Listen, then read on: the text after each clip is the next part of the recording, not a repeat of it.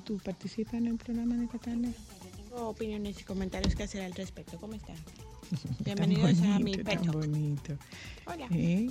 Saludos oyentes, buenas tardes, bienvenidas. El programa de hoy es un programa que comienza con tristeza, con mucha tristeza.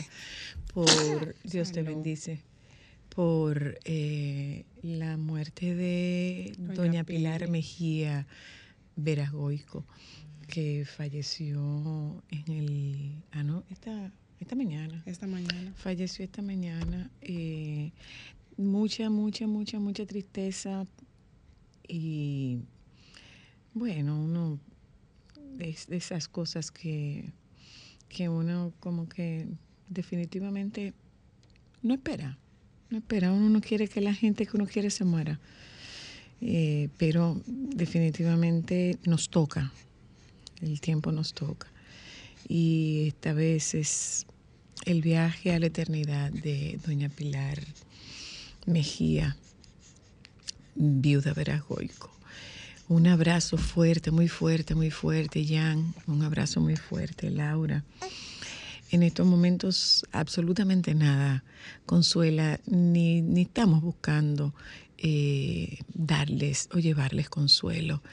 Eh, tampoco creo en la conformidad. Yo creo que es un proceso que tú eh, pasas, que tú vives, que tú tienes que eh, gestionar y dándote el permiso para sentir todo lo que haga falta sentir. A veces los hijos sentimos algún nivel de, de tranquilidad cuando vemos que con nuestros padres hicimos todo lo que teníamos que hacer, eh, no solamente en materia eh, económica, material, perdonando la redundancia, sino en compañía, en tiempos vividos, en, en creación de, de memorias para los hijos, para, para los nietos. Y creo que en ese sentido, tanto para los amigos. Eh, eh, doña Pili tenía una red de amigas eh, y amigos que hoy están impactados con su, con su fallecimiento.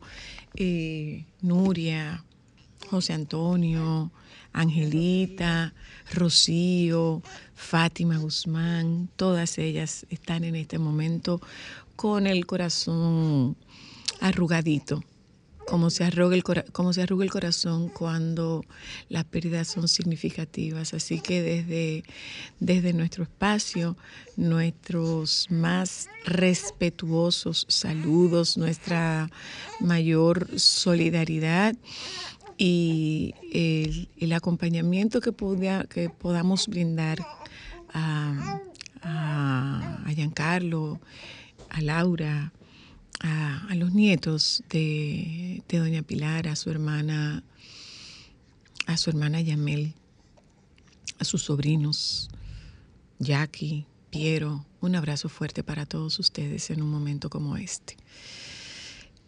Paz al alma de doña Pili y a ustedes que papá Dios los acompañe en este tránsito hasta ver eh, de una manera diferente ese amor. El amor cuando mueren nuestros seres queridos, el amor se transforma. Y aprendemos a amar en ausencia y desde la ausencia. Una noticia muy triste, definitivamente que sí, una noticia muy triste. Eh, nos vamos un momentito a publicidad, venimos de publicidad, contactamos al baby, compartimos con ustedes el contenido que tenemos en la tarde de hoy. Solo para mujeres.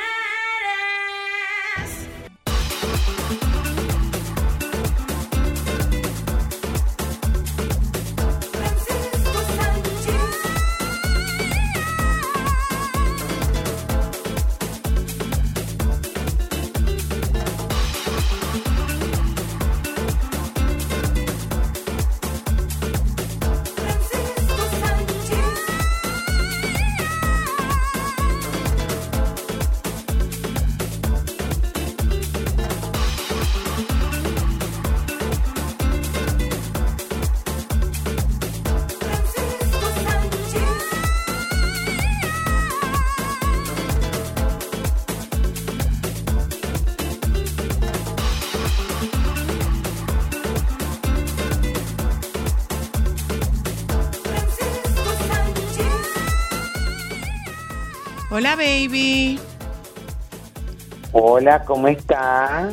Tristes con la noticia de la muerte Sí. de Doña Pili. Yo Sí, quedé como muy impactado, Realmente sí. porque aunque ella estaba enferma, eh, pero uno nunca visualiza eh, que eso mismo, la gente que uno quiere, uno como que no, aunque mm, uno en el consciente lo tenga, en el subconsciente no quiere. Hace resistencia. Entiendo. Hace resistencia. Eso mismo.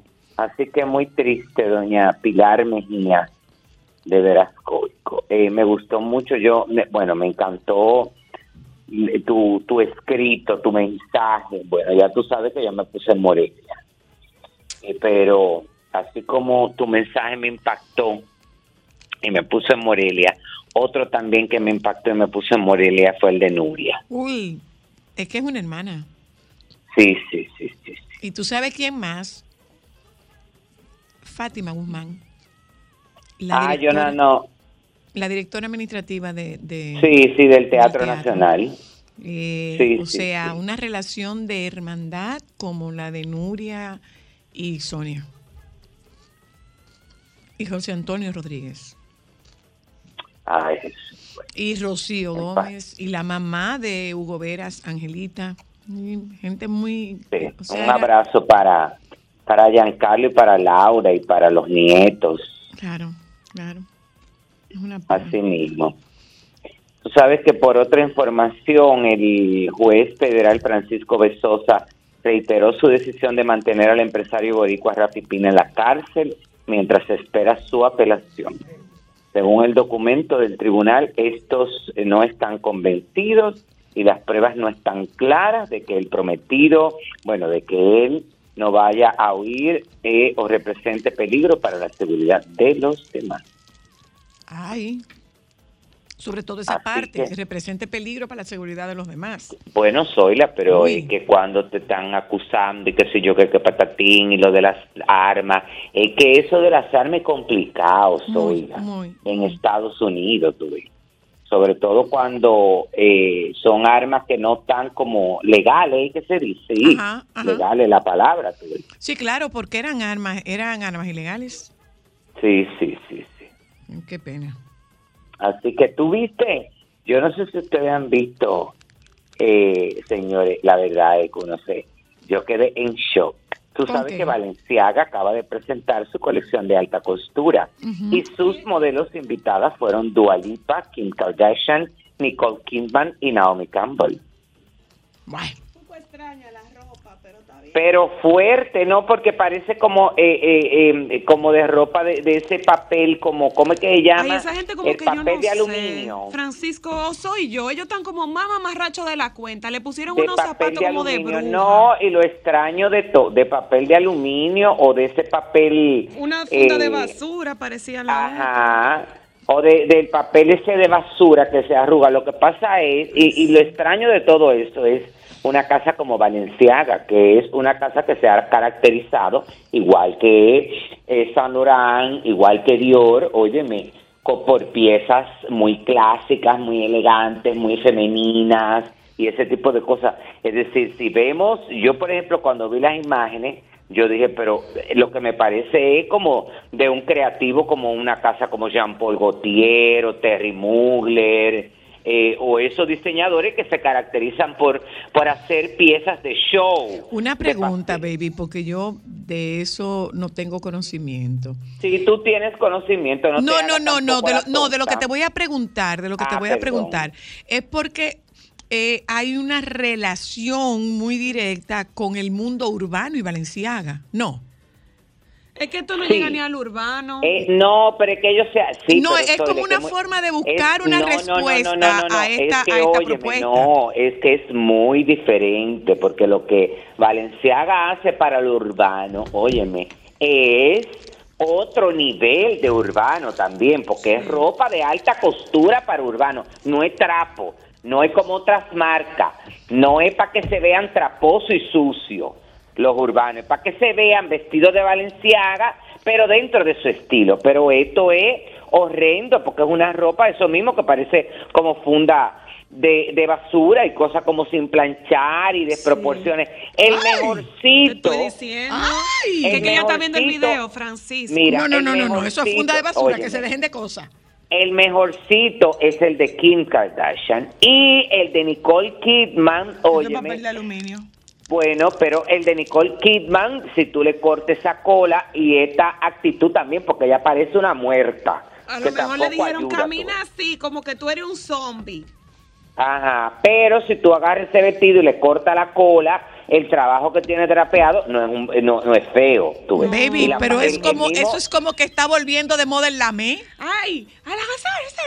No, pero eso no es tanto la me, mi amor, eso debe de ser una se- una una cosa, ya tú sabes, porque tam- uno está criticándolo, pero esas son las telas más ultra de lo ultra de lo última y cara y Sí, carísima. sí, sí. Y uno la está queroseando aquí. Bueno, Ah, bueno. no nos gusta. No, pero ni una gota. De verdad. No, para nada, no, pero, eh, eh, pero eso es parte, óyeme, que ellos querían lograr lo que nosotros estamos haciendo. Eso, claro. Que todo el mundo hoy esté hablando de eso, porque las únicas imágenes que han salido hasta el momento de ese desfile son de ellas, de ellas cuatro. Ah, ok. Estamos esperando, óyeme, conocer cuál es la colección. Entonces, en sí, lo es que, hay la más, ¿verdad? en la colección, en lo- sí, pero esas fueron las que se publicaron primero. Incluso para parecía como que era un, un private, un privé. A mí me parecía. Pues A mí sí, me parece un privé, crear- ¿verdad, no? Bueno, pero, pero los privé, normalmente los privé es para presentar cuáles son las piezas para los pedidos. Exacto. Pero, o sea, el espacio se veía como si fuera un showroom para eso. No se veía Bueno. como la, ni luces, o sea, no se no, veía no, como no, un no, pero show. o- bueno, pero también puede ser esa otra estrategia. Acuérdate Puede que ahora mismo hay una recesión en el mundo. Hay muchas casas, óyeme, que así como hacen sus shows espectaculares para presentar Están sus colecciones, hay otra que hay otras que se quieren seguir manteniendo y Valenciaga lamentándolo mucho. Es una marca que ha crecido mucho en el mundo urbano, pero a nivel de socialité y de celebridades No. tiene tanta demanda. No, no. Y acaban de sacar esta y, funda por, de el- basura. y por el otro lado, el contraste con el desfile de Dior, porque el desfile de Dior fue una cosa. Claro, entonces utilizan estas figuras, le pagan un dineral a estas Claro, figuras claro. que no te asegura que se vayan a poner eso, ¿eh? En un futuro. Porque ellas, óyeme, eh, participan en estos desfiles, pero no tienen, bueno, en el caso de Kim Kardashian creo que sí, que tiene cierta cierto contrato, de- no de exclusividad, pero sí de utilizar piezas de Valenciaga, pero escuché a un eh, fashionista decir que en el caso de Kim Kardashian tiene, es ella la que elige lo que quiere ponerse. Ah. No es ellos, óyeme. Tú ves eso que ella hizo de, de ponerse el, el- el- la cinta esa de, de ¿cómo que se llama? De, de De precaución. tráfico, la de, ajá. Ajá. Eso fue una sugerencia de parte de ellos y ella lo aceptó. Ok, ok. Pero ella, porque tú sabes que en el estatus que está Kim, no, nadie puede venir a imponerle, tú. Claro, claro. Pero si tú te fijas, cada una de ellas sacó un modelo basado en su estilo, porque Kim Kardashian es así, Dualipa es así, con esa exageración de este vestido rosado, eh, la misma Nicole Kidman es muy así, yo lo que me encuentro, que Nicole Kidman, la pobre, mi amor, pero en un motoconcho de Puerto Plata Santiago la montaron. Pero ¿y qué con el cabello mojado. Claro, la mandaron aquí primero en un avión privado, Ay, con el cabello mojado, la montaron ahí, luego la llevaron. La Claro, porque, no, mi amor, y lo duro mío. de eso es tú saber, óyeme, que después te expliquen el proceso y lo que duraron en hacer ese, ese disparate. Para que sepa, para que sepa. Y las veces que lo desmontaron y, un manicú y un maniquí con sus medidas. Sí, sí. No, no, no, no, yo estoy diciendo del peinado. Ah, el peinado. No, que porque costó, Porque es una- claro. acuérdate que esa es una onda de un descuido des- un descuido organizado. Pero Ay, se le olvidó la se le olvidó la parte del, del orden. Qué detalle. No, no, no, no, a mí descuido. Mira, a mí que me sigan, yo eh, seguiré feliz viviendo en el subdesarrollo, donde las cosas tienen reglas, donde la moda se impone, óyeme, con medida y Sí, se sí, entrar sí. con medida. Sí, es así. Porque yo en ese tipo de sociedades donde la gente anda, óyeme, De mamarracho. con harapienta, parecen indigentes. No, ay no, yo sufriría porque para mí eso es como tú eh, de tirarte como en el suelo. Ahí Ay, no Francisco, no ¿tú sé, te no- imaginas tú di que sin plan, sin una camisa No, mi amor, sin no planchar? te, no te imagines, ni porque yo no me lo imagino, mucho menos te lo imagines tú. Baby, Tú te voy ves. a decir, te voy a decir a eso que está diciendo Cristal, te voy a responder lo que yo le respondí una vez a Anthony Ríos. Eh, que yo no había entrado al show del mediodía todavía y nos encontramos una vez en el pasillo de Colorvisión y me dijo, ¿tú te imaginas un hijo con, tú te imaginas un hijo tuyo y mío? Y yo me volteé y le dije, mi imaginación no llega tan lejos. Me dijo, "¿Y ¿qué carajita tan freca? Tú sabes que a mí me pasó que Pero para tu la imaginación boda- no llega tan lejos, baby. Claro. Así no, le que dije. para la boda yo me llevé un look que tenía que ver con algo de lino, eh, pero bellísimo todo. Pero no era de lino, porque al final de- de- descubrí que no era de lino, que era como una estopilla. Que tú sabes que eso se arruga. Mm. ¡Ay! De verlo, mi amor. Óyeme. Y yo desbaraté el look allá. ¿Por qué? Porque yo dije, yo no me voy a poner a planchar, mi amor, ni voy a salir estrujado. Entonces, no vine para acá a pasar. Además, óyeme, cuando tú no tienes mucha experiencia planchando, tú puedes planchar por encima, una cosita que, que haya que quitarle unas arruguitas, una vaina, pero no. Por eso que tiene que llevarme coger a mí en tus viajes. Que Una camisa así, no, tampoco, hija, por favor. Baby. Y entonces en ese, en ese hotel era como extraño, porque eran como unos servicios como de lavandería como extraño, como que tú tenías que hacer, te entregaban la cosa como después. Yo decía, pero es que esta gente vive como en otro, en otro mundo. Aquí no, aquí no hay cosa express. Yo le decía, y la muchacha me miraba así como de arriba abajo. Ay, eso me pasó en estos días que fui a un, a un, a una entidad bancaria y entonces hicieron una transacción que yo nunca entendí ni me la explicaron. Y entonces le pregunto a la joven, me devuelvo del carro, porque veo que hay un monto como que no me cuadra. Y voy donde ella y le digo, mire joven, eh, pero yo le hice esto, esto, esto y esto, que se para ti. ¿Y qué pasó aquí? Porque no lo veo. Y ella me miró de arriba abajo pero de una forma que yo le dije, mira, normalmente Ay, ese ay. tipo de mira, mira, normalmente ese tipo de miradas yo las ignoro, porque esas miradas que están cargadas de, de odio y de, de, y de desprecio, normalmente por envidia. Y lamentándolo mucho, mirándote, tú debes, la pobre, cuando tú te miras en el espejo, tú debes de estar, eh, te debes sentir muy mal. Pero, óyeme lo que te voy a decir. Bueno, déjame lo recuérdate. decir, ay, santísima, porque yo lo dije a una periodista una vez. Ajá, yo le dije, "Di- tienes que, tienes que recordar, óyeme, que el servicio al cliente es lo más importante. Y ahora, aunque tú no quieras, me vas a tener que explicar hasta que yo te diga que sí que entendí Ay, la transacción. Ay, María. ¿Y qué, ya y- tú y qué sabes hizo? que ella, mi amor, hasta los hombros se le cayeron.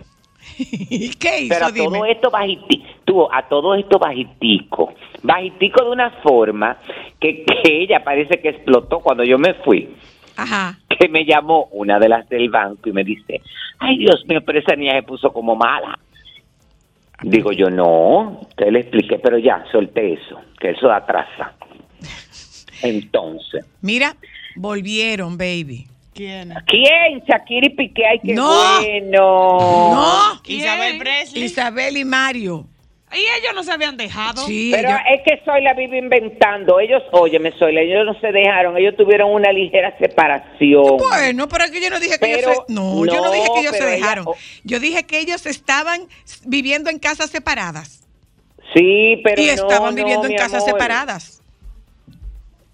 Sí. ¿Cómo es? Que estaban viviendo en casas separadas. Pero óyeme, ¿qué es lo que pasa? ¿Tú sabes Supuestamente que, la ahí es que van sus Pero hijos. soy la, sí, pero mira, la gente pierde credibilidad porque ellos, óyeme, si están separados, ¿por qué están asistiendo a lugares como una pareja que está conviviendo. Ahora, No, no, Zoila, ellos no, ellos no, que- ellos no tenían actividades juntos. Zoila, no, mi amor, hace Estás una semana. nena. No, hace una semana ellos estaban juntos. Ellos asistieron juntos, óyeme, a una a una actividad. Ya. Bueno. Y donde le preguntaron por el caso de, Ta- de, de la hija de Tamara Falcó, porque o sea que ahora esa, óyeme, esa sí es inteligente, mi amor, porque esa se está aprovechando de que es una de, de que salió de, de Masterchef Celebrity y se convirtió en una celebridad, de que es eh, eh, socialmente muy importante y está inventando todos los negocios, se está asociando con todos los negocios y todos los negocios están haciendo exitosos. Lo último que ella hizo, que eso es ser, óyeme, ahí me demostró ella que ella es la más inteligente de la bolita del mundo. ¿Qué hizo? Se está que buscando ella es la dinero. imagen, óyeme, que ella es la imagen de un edificio de apartamentos de lujo, Con- donde supuestamente ella compró, cosa Ya lo que no sabe. hizo, porque ella llegó ahí y ella le presentó a la prensa su apartamento y de paso el proyecto. Sí, Ah. sí, sí, sí, sí, sí, es verdad. Mira, es verdad. Entonces, eso se, sí. eso se llama monetizar, ¿es que se dice? Ajá. Pero mira, con Pero eso relación, está bien. con relación a Shakira y Piqué, esto no tiene que ver con Piqué. Hoy, hoy, señores, señores. Sí, ¿qué pasó? Y no dije que, que Juan Osorio quiere hacer una serie de la vida de Shakira. En México. Ay, a ti te sorprende. Ay, eso Ah, sería se- muy fabuloso. Yo lo vería. Pero que se, que se lance. Claro. Sí, Con que- toque de la Rosa de Guadalupe. que- Claro, que- mi amor. lógico, que quiere Victoria hacer- Rufo la, la, la haría Sería ella. patro- la protagonista. que quiere hacer una serie de la vida de Shakira. Pues mira, tú sabes que hablando de... Eh, Bueno, pero, pero puede. Bueno, pero yo pienso que todavía, hija, porque todavía a Shakira le falta muchos años a nivel profesional y personal como para tú adelantarte a hacer un biopic de ella. Honestamente, Pero- la que debería hacerlo no para una- Netflix es ella, para No, buscarse el dinero ah, para bueno, pagar puede- Hacienda. Pero él puede hacer una serie, sí, pero ella está llegando a un acuerdo. Ella está Espérate, que negociando tengo varias, para llegar a acuerdos, está- sí. Mire, tengo varias informaciones de Shakira. De acuerdo a varios sitios de internet, eh, de esos sitios que tienen que ver con farándula y eso, eso, se dice que Shakira está siendo asesorada jurídicamente por el asunto de la custodia de sus hijos. Eh, ¿Ustedes se acuerdan que habíamos hablado de que había un intermediario? Que sí. se había buscado una intermediación. Bueno, pues ella parece que ya optó por buscarse eh, un asesor, una asesoría jurídicamente para el asunto de la custodia de sus hijos y estarían dispuestos a publicar ella y, y sus abogados datos del jugador del Barcelona de Piqué que podrían dañar bastante su imagen. Incluso algunos la han llamado macroinforme Piqué. El llamado macroinforme Piqué sería una serie de datos que recopilaron los detectives Wow. que habrían contratado Shakira para descubrir la infidelidad del jugador. Esos reportes incluirían las diferentes estrategias utilizadas por el defensa para llevar a cabo sus salidas clandestinas sin ser descubierto por los paparazzi. Sin embargo, dentro Pero, de este dossier, a su Pero casa. Wikileaks. Dentro de este dossier habrían más informaciones que trascendería más allá de su entorno familiar y de pareja. Pero, baby, Wow. los Wikileaks. Ya lo sabes. Porque ella está detrás de eso y fíjate, óyeme, que ella está...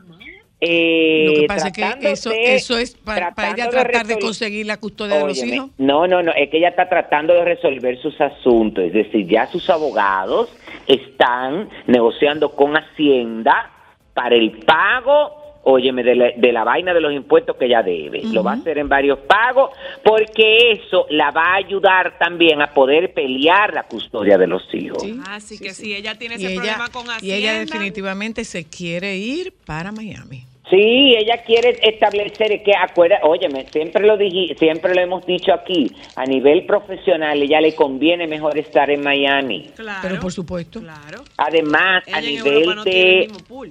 Además, no, no, no, y además de persecución, eh, eh, a nivel de, de paparazzi y de mantener la vida privada, Miami, óyeme, está, pero años luz de España, porque en- Sí. en, España hay una prensa amarillista, Sí, óyeme, sí, que está insoportable. Sí, sí, sí, esa es la verdad. Sí. Esa es la verdad. Y ellos y ella tuviera, sus hijos pudieran tener mejor calidad de vida en Miami, es verdad. Claro, O sea, además ella no, ella no los quiere, claro.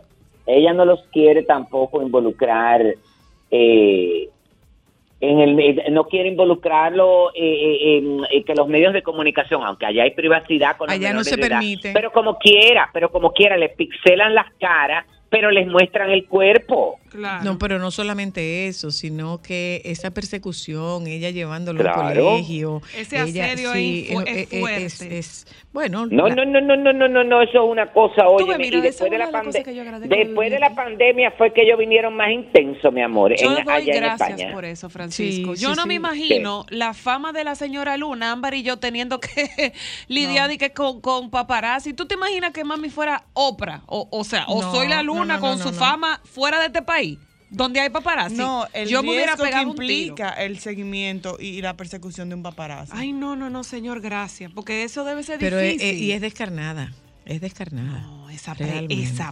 Seguimos, baby, española. seguimos, Y baby, una- y seguimos. una pregunta. entonces hay una, bueno, hay una noticia que, eh, bueno, eh, lo de Arturo Peniche, que tras 40 años de, de matrimonio Se está divorciando. y varios intentos de recuperar su relación, él se divorcia de quien hay, bueno, eh, eh, es todavía su esposa y madre de sus hijos, Gaby Ortiz. 40 años. Eh, en el 2020 ellos habían anunciado un desgaste en su relación.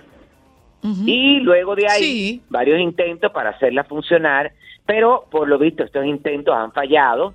eh, y él, fíjate que ahí, esa es otra cosa que tiene que ver. Tú sabes que dicen, después de cierta edad, los hombres se ponen desinquietos. Y dicen que parece que parte del conflicto es porque él se cansó muy joven, no quemó muchos en muchas etapas y parece o que se ha, ha intentado hacer como unos pequeños cameos en batirse Ajá. O quiere ahora que está en su mejor momento, porque qué cosa tan grande, un hombre de 50 años, ay, qué atractivo está una mujer de 50 años, pero eh, ya está en la segunda, ¿eh? No, no, no diga tanto acabar, porque tampoco vamos a los extremos. Ahora una mujer de 50 años, eh, lo, lo que pueden decir es, pues, pero mira, esa mujer sí se ve bien todavía, todavía, tú ves, atrevidos. Tú sabes que a mí, yo, yo me encuentro con gente que me comenta en, en redes que la edad no perdona. Yo le digo, bueno, yo no sé si usted la ofendió y usted no la perdona, no entiendo, pero yo creo, a mí la edad no tiene que perdonarme nada. Pero yo te voy a mí la edad no tiene que perdonarme nada. Sí, o sea, la normalmente gente, sí. la gente envejece, señores. La gente Pero envejece, el normalmente tiempo no, no pasa en vano. Claro, el que te dice eso es una persona que está, o ya tú sabes las condiciones que está, ¿verdad? No, yo te voy a mandar la Desbaratada, que foto. no sirve para nada. Yo te voy a mandar la foto. Entonces, ¿qué me pide la gente? Otra, vi la noticia también ahí de la separación de Dominic Fuentes y Tommy Galán, están separados, ella lo, lo hizo como un breve comunicado en su Instagram, mi verdad aquí ahora, en realidad es inevitable, es innegable, qué bonito ella escribe, preguntas que ya son difíciles de evadir y si las respondo mi vida ha tomado un rumbo diferente, un norte que por ahora decidí caminar sola, con amor y respeto que fue mi con qui- quien fue mi compañero de vida y yo decidimos separar nuestros caminos, cada quien seguir con su vida, con la inmensa gratitud por tantos maravillosos años vividos y una hermosa hija fruto de ello. La vida gira y hay que fluir con ella. Me gustó eso, muy escueto, muy eh, preciso, muy conciso. eh, y bueno, sigue, porque dice, me acompaña mis experiencias y todo ese tipo de cosas. Porque eh, nada, mi amor, así es, cada cual. tú- Y la gente haciendo cualquier cantidad de especulación a ese respecto. Mira, por otro lado, baby, ahí vi que, que salió por fin la investigación de acoso y bullying de Meghan Markle. ¿No publicarán los resultados? No. De lo que, de que, que yo- supuestamente ella acosó a sus empleados en el periodo de la boda. No, no van a salir. Mm. Palacio no lo va a publicar No, hombre. por ahora. Esa gente no van a publicar eso por ahora porque ella se está portando bien. Ella está portando bien. Y y no le están don haciendo está como mucho- en arreglar la cosa con él. No, y no están en hablar mucho, tú ves. Ellos, no, es que parte, óyeme, déjame decirte, eso es una estrategia del príncipe Carlos. Acuérdate que el príncipe Carlos, óyeme, dicen entre, que el príncipe Carlos, eh, su hermana, ¿cómo que se llama? La princesa Margarita. Ana. No, O Margarita. la princesa Ana, fueron de los que le hicieron la vida imposible, amiga, ujú. dentro de la corona. Es decir, ella, oye, me tuvo que lidiar con el acoso con, eh, eh, eh, y, y con el rechazo de ellos dos. Y él le conviene ahora mismo todo ese tipo de cosas, de que ser como el héroe. Ajá. Porque recuerda que él quiere, óyeme, que ya tenga una aceptación 100% para ser el rey, que sigue teniendo una, una tasa de Un rechazo, rechazo, claro. altísima, porque en el Reino Unido quieren que sea Guillermo. Ajá. Ellos no quieren saber mucho de él. No, es que, es que Ellos nunca querido perdonarle lo que, lo lo de que sufrió Diana, Diana. Diana. Sí. Se- Pero mi mira, amor, baby, ese hombre se va a ir a la Y tumba por con otro eso. lado, tiene, tiene. Ay, pero qué uva tan mala. Ay, Dios, pero te salió del uva, alma, mi amor? ¿verdad? ¿Y, y qué, qué es lo que tiene? Está muy agria. Uva bombón. Mm, ¿Qué es esto? santo Dios. ¿Pero Pero ¿Qué yo- fue? Y yo oí bien lo que Ay, que dijo. me Uva acabo- bombón. Ay, santo. Sí. Ay, Ay, ama, me acabo de comer una. Pero De- es raro, porque tú sabes que las blancas nunca son como agrias. No, no son ácidas. No son Por eso ácidas. es, pero es Mira, una cosa, baby, mi amor, que si era por vitamina C que necesitaba la para la recuperación, La ahí está. Ah, mira. ¿De qué juicio? Oh, ¿y ¿tú no viste que Amber Heard está pidiendo que le anulen el juicio? Ah, porque la jueza estaba beta, eh, eh, No, viciada, ¿no? eh, eh, no, es que hay un testigo que no presentó todo, o sea, ese testigo tenía un nombre que no era. Entonces ella quiere que le anulen el juicio por eso. Cuando viene a ver, mi amor, tiene, eh, eh, le, le- le aceptan todo eso, porque Sí, que ella va a claro. averiguar. oye, Pero tú ella sabes qué, pero tú sabes qué, Johnny Depp tuvo que pagar 36 mil dólares aparte. ¿Por qué? Ah, porque eran horas extra de trabajo y fue mucho lo que tuvieron que leer los fiscales y todo el cuerpo legal y él tuvo que pagar eso aparte. Ah, también. Mira, baby, eh, ¿qué tiene COVID tu amiga Leticia? Ay, sí. Después de que Bueno, se juntó con todas todas- las primeras damas. Después que se juntó con toda la primera dama. Ay, el souvenir que le dio. Están todas, oye, están todos asustados porque no se sabe si fue que lo llevó alguien O si lo, o o de si lo tenía ella. ella. de ellas o fue allá. Pero ya tú sabes que después de eso ya siguió con la agenda oficial. Claro. eh, las niñas, una serie de cosas y están esperando Uy. Los resultados. Déjame lavarme la mano ¿Por qué? voy a Que hacer después- porque después me mancho. Dios La uva mancha. Si no me la... Ay, pero todo lo que tiene ácido mancha. Ah, eso Ah, sí. coge ahí. Mira, Y baby. feo que Mira, mancha. baby. Pero, pero la verdad es que ya la quieren poco en España. A ¿A Leticia. quién? A Leticia. Por cómo Y eso con la que los medios de y eso que los medios de comunicación, mi amor, están porque si los medios de comunicación allá, mi amor, óyeme, le hace mucho coro porque también ella fue periodista. y Acuérdate que ella viene de ahí, claro. Ella Claro, ella hizo y le hace mucho coro y la promociona mucho y el estilo. Bueno, hay una revista, mi amor, que es una cosa que la saca todos los días 25 veces, que el estilo, que mareo, mareo, mareo, pero ahí hay un dinero. Pero, to- lo, Pero- que, lo que están diciendo es que no le cabe un chin más de Botox. Bueno, Ahora, pero ella está dura.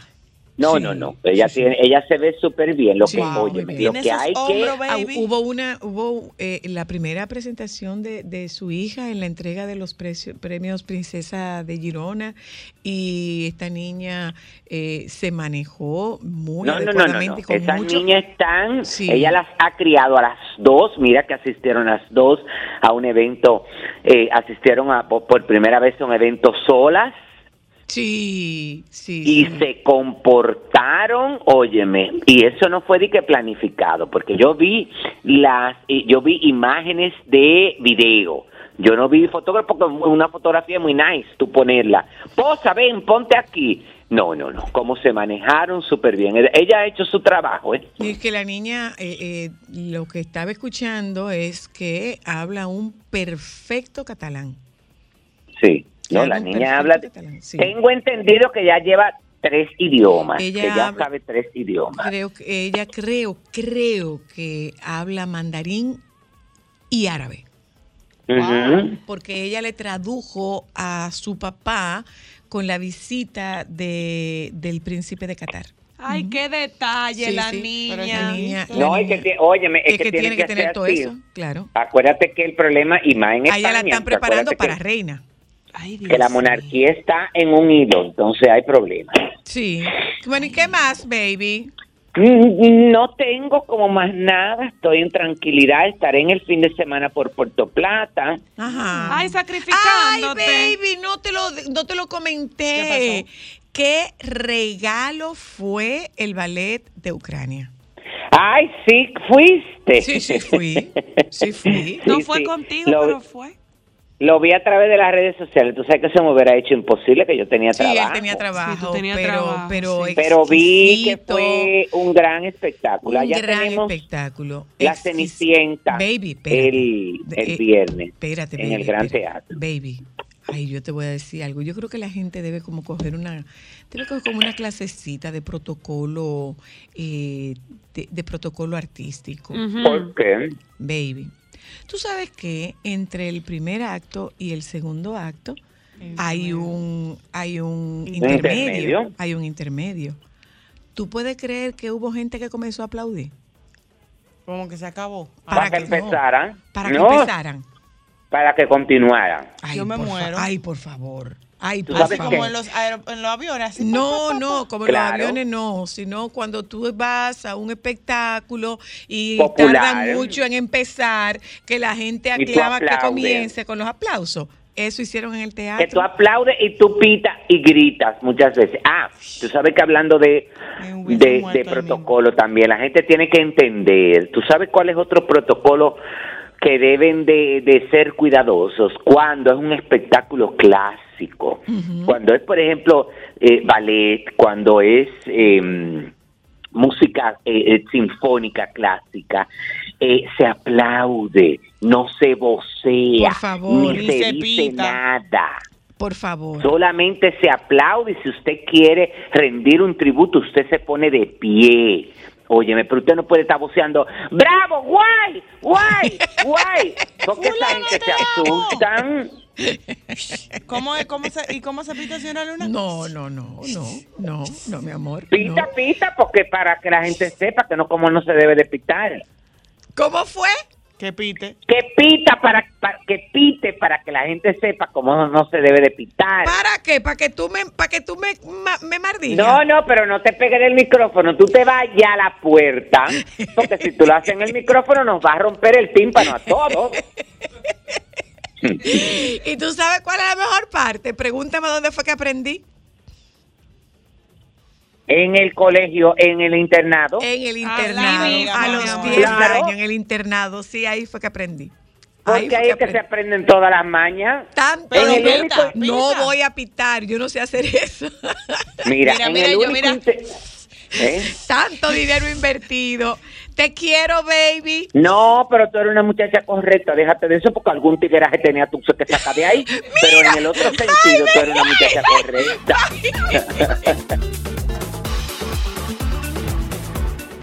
Solo para mujeres. ¿Dónde eres mujer?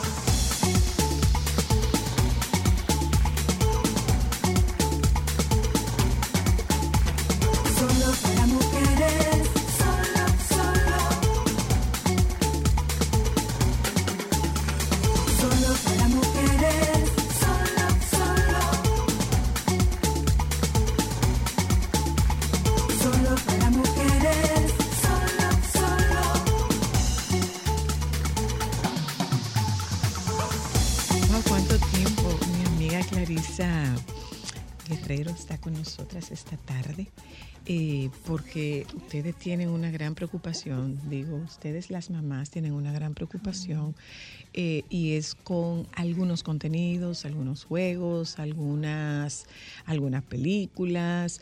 eh, por supuesto que no nos referiremos porque es lo, no como lo, no es lo más trascendental la en- ¿Cuál es la película en la que están?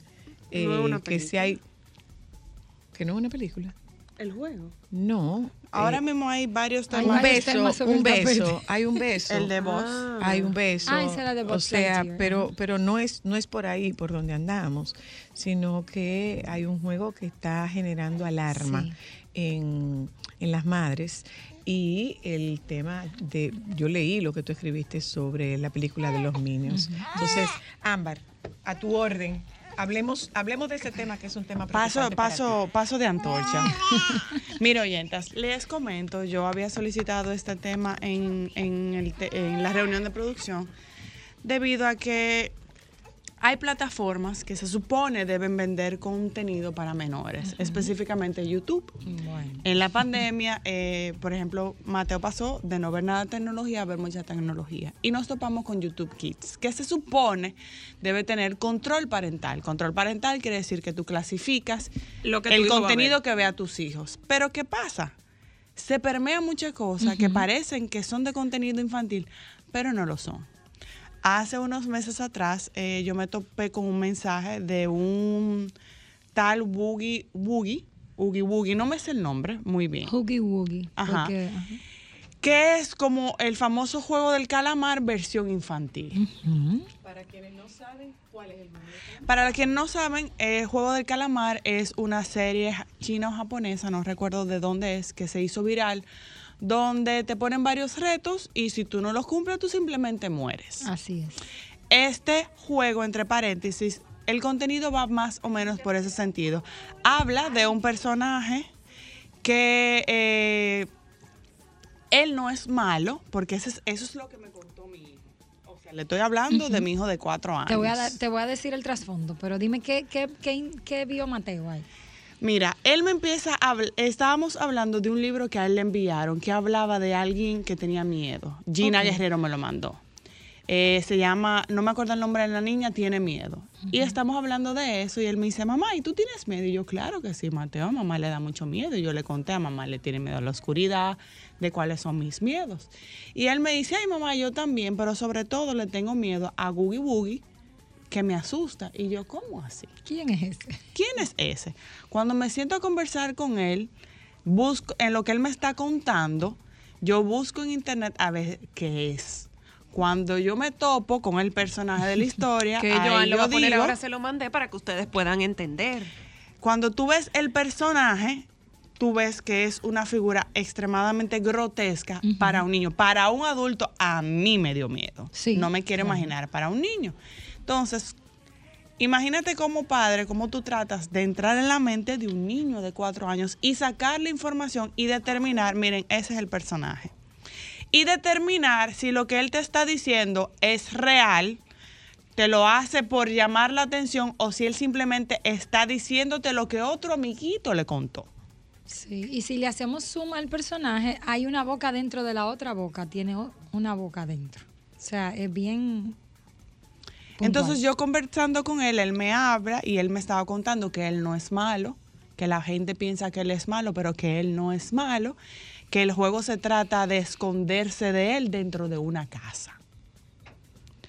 Dejé eh, escribí en el grupo de los padres del colegio si alguien lo había visto y ahí empezamos a ver cuál es mm, la menéutica del asunto.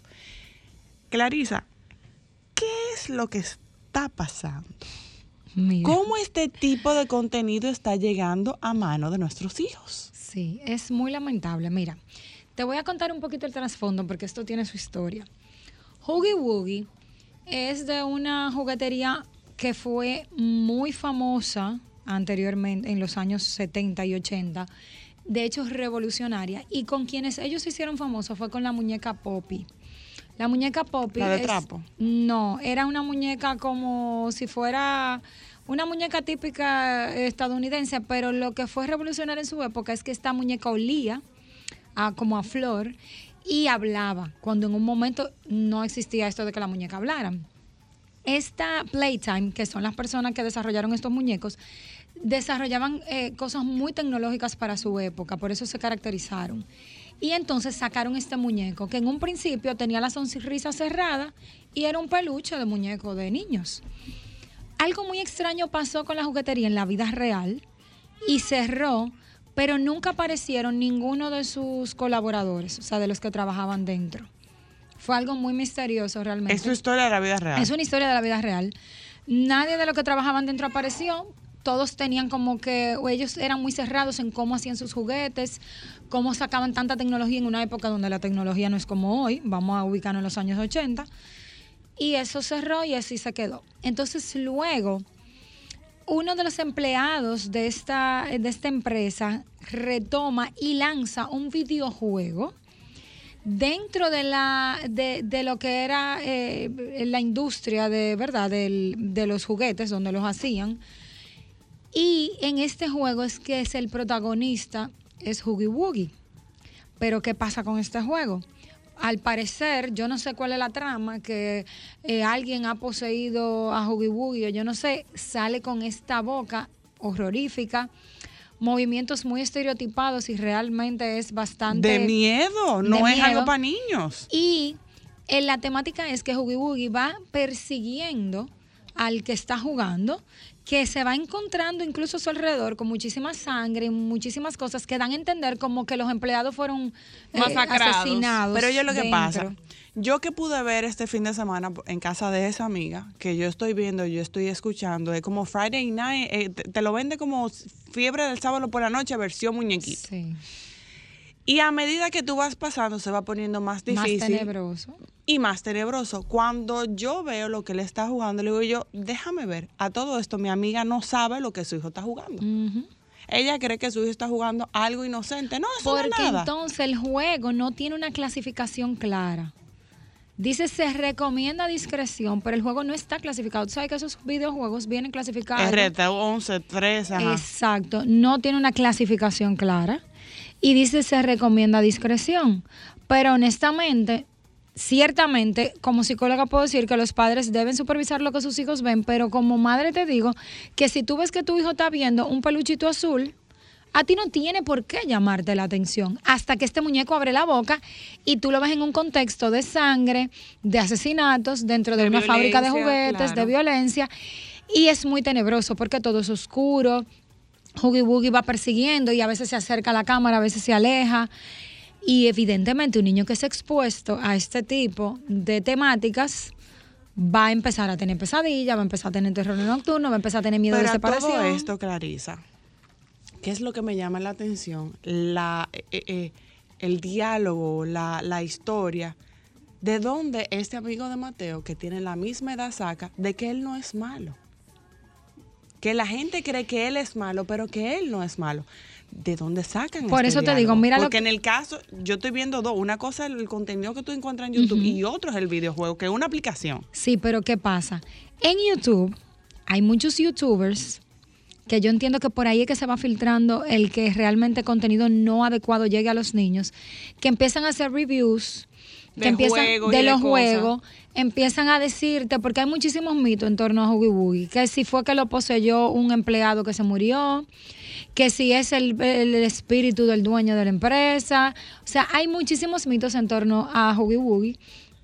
Y muchos de estos eh, youtubers que son fanáticos del juego empiezan a crear sus propias teorías, subir los videos y algunos dicen que él es bueno, que ha sido malinterpretado, que lo único que quiere es salvar la fábrica, pero es toda una trama detrás de vender el juego, porque estamos claros, los youtubers le pagan Para, que juego. vender juegos. A todo esto, Clarisa, si está, si se está haciendo una alarma por el contenido y lo que está provocando en los menores, ¿por qué no se ataca y se clasifica? ¿Por qué no se hace algo Debería. al respecto? Debería. Ya eso, evidentemente, no sé en, en qué marco entra, si en una legislación de donde han hecho el país donde han hecho este juego o dónde, pero debía estar clasificado. Todos los juegos están clasificados.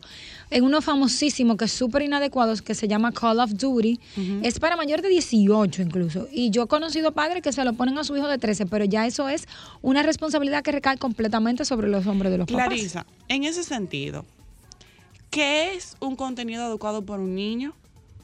¿Qué no debería ser? ¿Y cuáles son las implicaciones? Porque hay veces que uno está viendo cosas, o sea, no, me pasa en casa, que por ejemplo, Fran a veces no se da cuenta y entiende que el niño no le está prestando atención.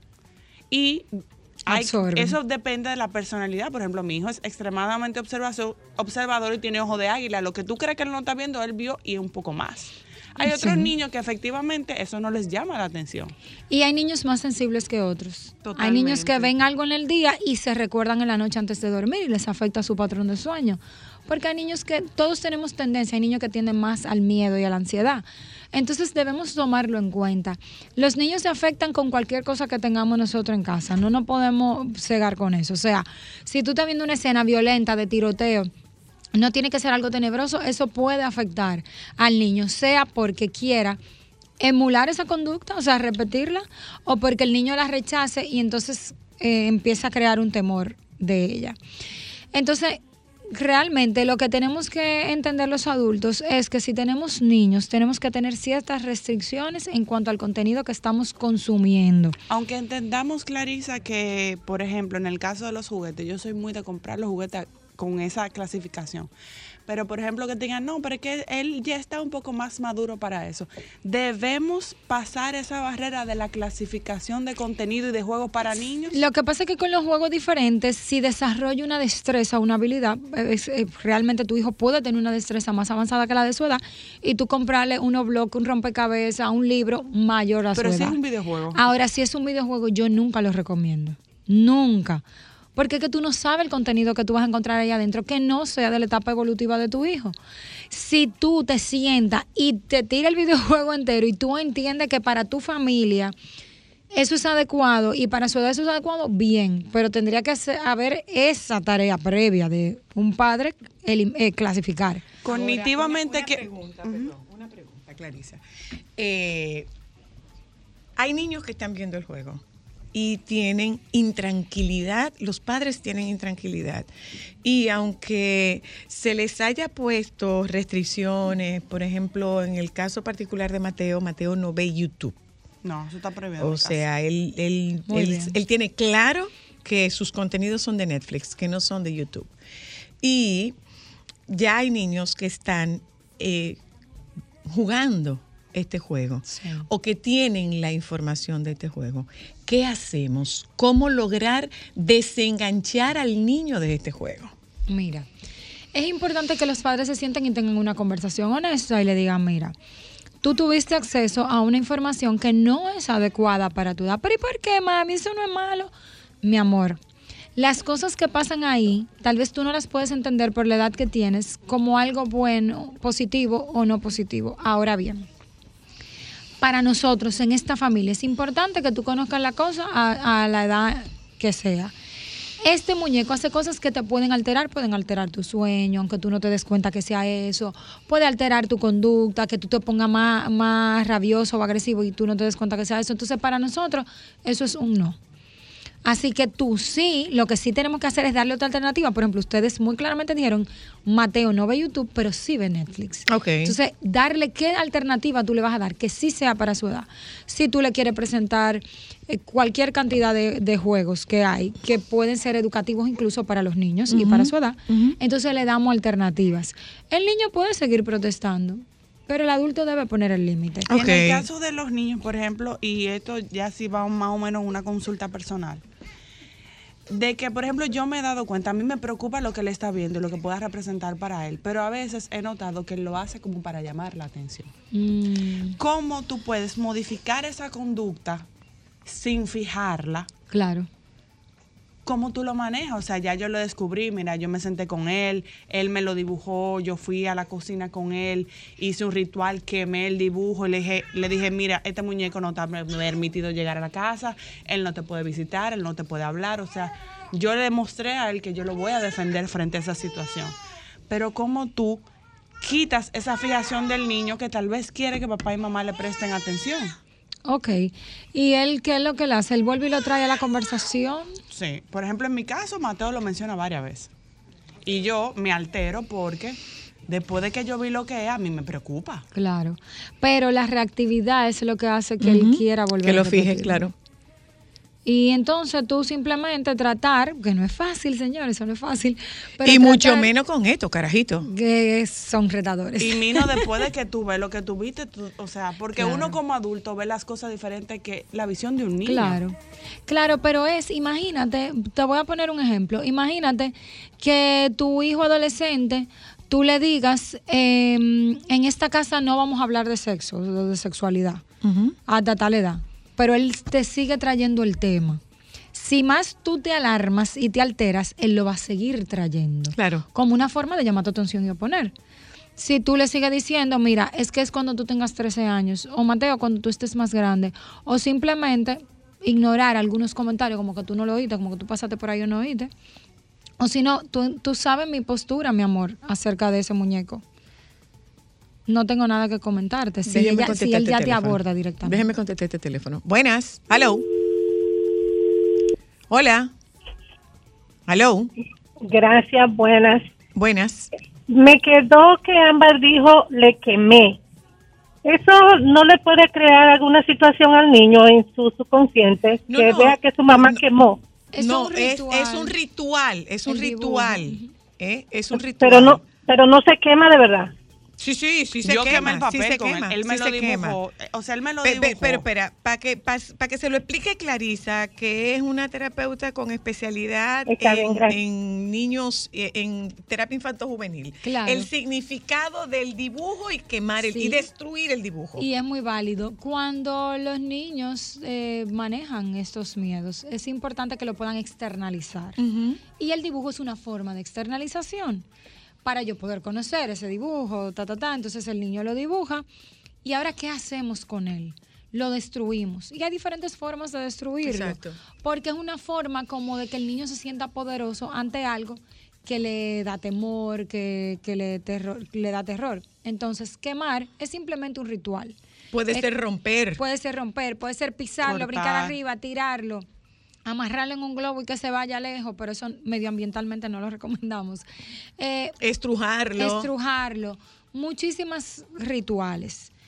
Y eh, ese es uno muy válido y no va a traumar al niño. Traumar sería que su juguete se queme porque Exacto. es una posesión personal. Ahora sí. Pero desde un inicio mamá le dijo, vamos a dibujarlo, déjame verlo, ay, pero qué feo.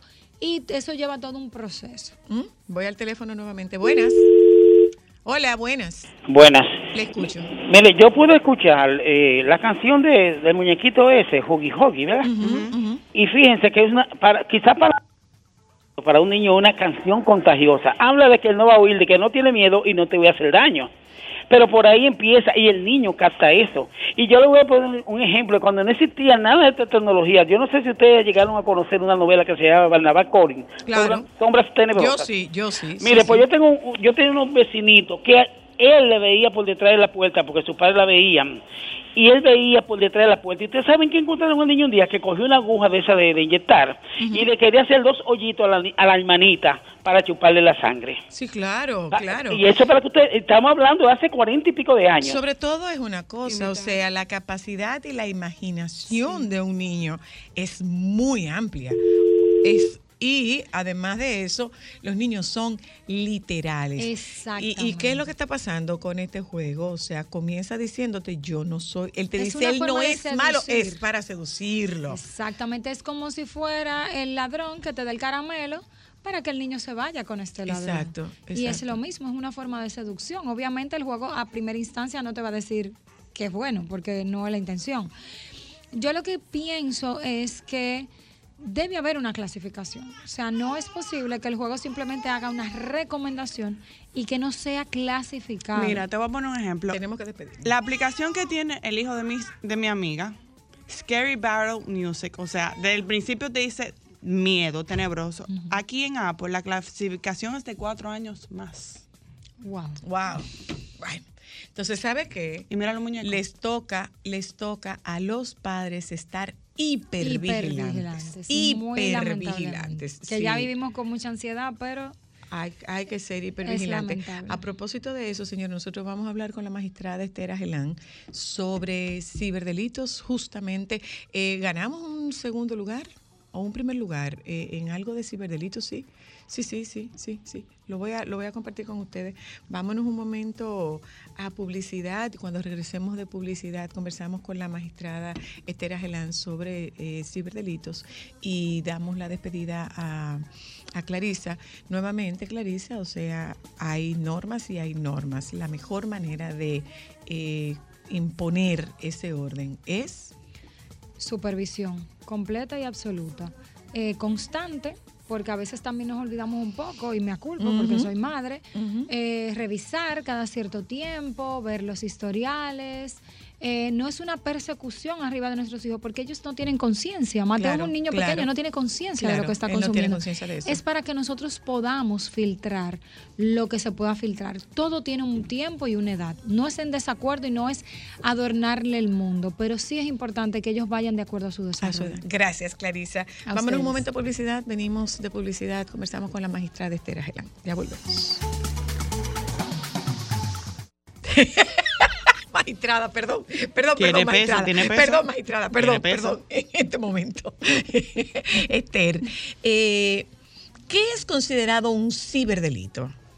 Bueno, eh, primero que nada, ya Eh, este pa- es mi es- caso. ustedes recuerdan que la magistrada Agelán Casanova es eh, ex miembro de la, de la Suprema Corte de Justicia. ex miembro. Ex miembro de la Suprema Corte de Justicia. Pues nada, muy buenas tardes, hola y, y chicas, eh, feliz de estar aquí de nuevo, ya esto es como mi segunda casa. Por favor.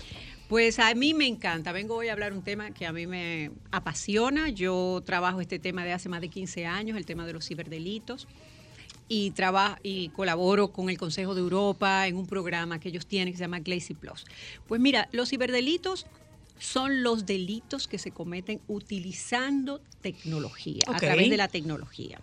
Entonces, eh, a medida que avanza la tecnología, a medida que ha ec- eclosionado la tecnología, pues se crean nuevas conductas.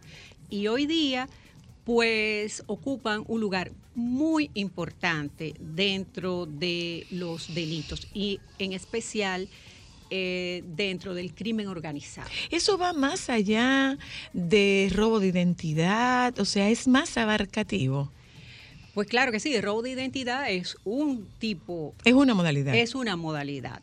Eh, hay muchísimas conductas. Precisamente, nosotros eh, tenemos una ley, que es la ley 53-07, desde el 2007, y habrás escuchado en estos días que eh, se presentó una reforma a esa ley Sí, sí, sí. que fue retirada ante las críticas Ajá. sobre eh, la privación de, de la intimidad. Pero, sin embargo, yo creo que me parece a mí que fue una coincidencia con la ley de la protección a la intimidad y creo que no se tomaron el tiempo de eh, estudiar esta importante pieza legislativa, porque eh, realmente desde el 2007 hasta acá hay muchísimas nuevas conductas que se requieren claro. tipificar. Eh, ya luego de 10 años de implementación de una ley de ciberdelitos, pues es el- era el momento de la reforma. Y quiero decirte que esa reforma de la ley no es un proyecto exclusivo del gobierno. Esa Exacto. reforma de la ley la trabajamos durante dos años un, un comité interinstitucional. Ahí participaron todas las instituciones a cargo, CONANI, las entidades, las prestadoras de servicios, las entidades bancarias, DNI, DICAT, DIDI, o sea, eh, fue consensuada con todos los sectores.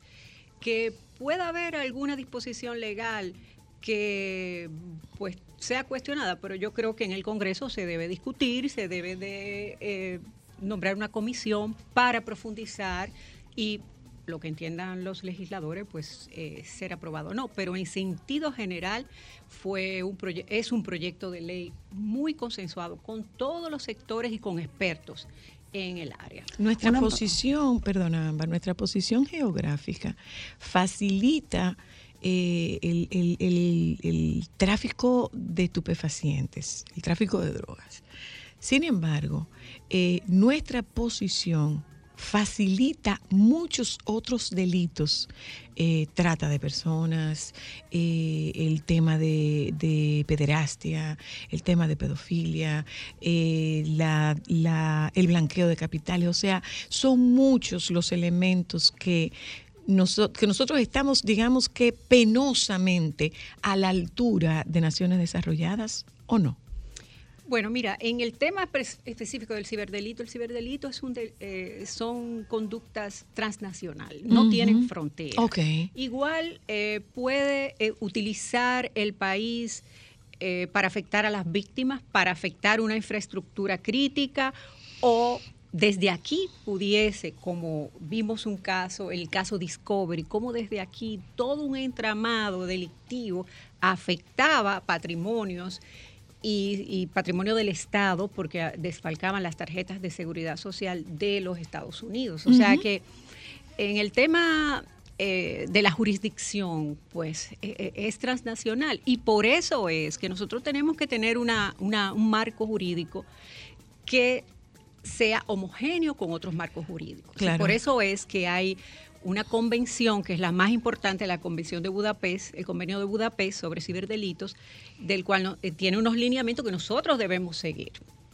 Entonces, eh, por esa razón, pues debemos estar a la vanguardia con la normativa y con, sobre todo conductas que atentan contra nuestros niños, como es el grooming, que no está tipificado, eh, a- conductas que atentan contra la dignidad sexual y la dignidad de nuestras mujeres, en especial nuestras adolescentes, como es el envío de imágenes no consentidas, que es un dolor de cabeza. Es un ciberdelito el envío de imágenes no consentidas. Eso, eso, el sexting no consentido, es una conducta que de manera específica no está tipificada. Eh, está sancionada en, eh, en los niños, el Código de Niño, Niña, Adolescente, pero en el caso de la mujer, la ley 24-97 establece si no lo ha enviado de manera voluntaria, lo cual es un obstáculo para la persecución, porque eh, está a- a- a- esa conducta o esa, ese tipo penal para esta conducta ha evolucionado y Claro. todos sabemos que independientemente de que la persona Haya haya, sido voluntario. esa imagen, no hay derecho a difundirla. Una pregunta, magistrada. Porque muchas personas podrían pensar en que estamos en República Dominicana, es una media isla, un país tercermundista. Aquí no somos de nada en ese sentido. Pero cuando vemos el caso Discovery nos damos cuenta que aquí se manejan unos niveles de tecnología, de inteligencia y de recursos que pudiese asombrar a mucha gente. Estamos nosotros en materia de legislación y de leyes a la altura de los casos de ciberdelito que estamos encontrando. Mira, definitivamente nosotros tenemos una ley que fue de las primeras leyes de Latinoamérica, eh, que ha sido ejemplo para toda Latinoamérica, tiene toda la estructura. El momento de la creación de esa ley, nosotros no éramos signatarios del convenio de Budapest. Sin embargo, la redactaron conforme a los lineamientos del convenio. Sí, te puedo decir que sí. ¿En qué nos favorece y en qué nos compromete ser signatarios de ese convenio? Uf, nos favorece muchísimo porque el convenio de Budapest establece, lo primero, una red de asistencia mutua. Es indispensable la asistencia Por en materia de ciberdelitos. Por supuesto. Entonces, eh, Sobre todo si no hay si no hay frontera. Claro, establece unos parámetros para la conservación del tráfico de datos. Es decir, eh, la evidencia digital es muy volátil, puede desaparecer muy fácil. Entonces hay que, eh, el convenio establece directrices para cómo conservar el tráfico de datos, de modo que facilite la persecución eh, de los delitos. O sea que sí estamos a la altura. Sí estamos a la altura, tenemos nosotros, para que ustedes tengan una idea, nosotros somos el Hub City de Latinoamérica en materia de formación de eh, operadores de justicia, fiscales, jueces y policías. Y tenemos fiscales y tenemos policías que son instructores a nivel internacional. O sea, nosotros estamos, tenemos eh, estamos muy capacitados. Ahora, sí les puedo decir, la persecución de los ciberdelitos es muy costosa. No es lo Mm. mismo que la persecución de homicidio, de que uno va a una casa, hace un allanamiento. No. Eh, se requiere, por ejemplo, para interceptar eh, un, un teléfono, no para interceptarlo, para obtener información de un teléfono se requieren de unas licencias, de unos programas que hay que renovarlo y son bastante costosos.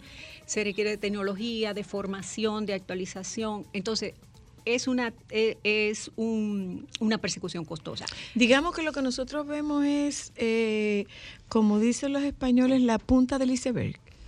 Yo entiendo que sí. En materia de ciberdelito, lo que nosotros vemos es apenas Claro que sí. una muestra. Es así. Y sobre todo en delitos que atentan contra la dignidad, contra la identidad sexual, eh, hay una cifra oscura muy alta. Está el tema, eh, magistrada. Yo recuerdo del caso de una muchachita de San Cristóbal que apareció por el este y fue un contacto establecido a través de Facebook.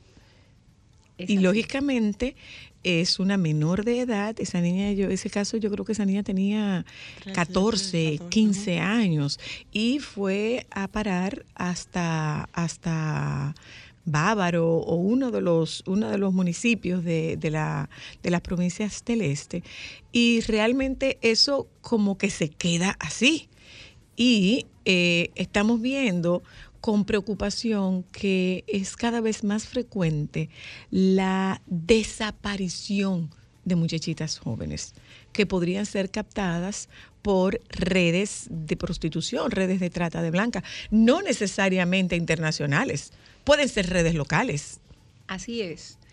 Eh, la cantidad de acercamientos eh, que es, es un tipo penal que nosotros solicitamos en el proyecto, eh, requerimos que sea eh, tipificado. Tipificado. Porque eh, no se llega a materializar un abuso sexual, pero hay un acercamiento de un adulto hacia un menor con intención de abuso sexual. El Mm, simple mm. acercamiento ya configura la conducta. Y podemos decir, bueno, no hubo un, un abuso sexual, pero si un niño eh, le muestran eh, o o un adulto eh, las partes íntimas, Conversaciones. eh, conversaciones que le, pu- lo pueden marcar y lo pueden traumatizar. Las conversaciones eh, eh, de, de un tono alto y altamente sexual, eso podría ser, co- eh, es para entender, porque muchos Conversaciones pensamos... de contenido erótico, tú dices. Exacto, Sí, porque claro. tú empiezas que abusos sexuales tiene que haber solo un, un penetración toque, o toque. o un toque. Entonces, ese acercamiento es lo que pretendemos que se tipifique, es lo que se denomina el grooming. Ya algunos países de Latinoamérica lo han tipificado. Eh, por ejemplo, en Chile, en, en Costa Rica, eh, me parece que en, en Argentina también lo han tipificado.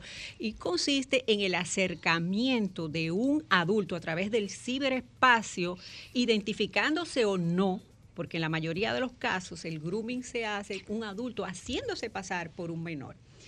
Y la cantidad de casos de, eh, sobre todo, niños que se encuentran en condición de vulnerabilidad, Exacto. ya sea porque tienen un trastorno, o ya sea porque tienen... abandonados, extrema pobreza. eh, No lo- tienen supervisión. No tienen supervisión o porque, porque se sienten desprotegidos por sus padres. Y estos eh, manipuladores, en la mayoría de los casos pedófilos, se acercan a ellos y eh, sienten, ellos se sienten un apoyo en esos niños.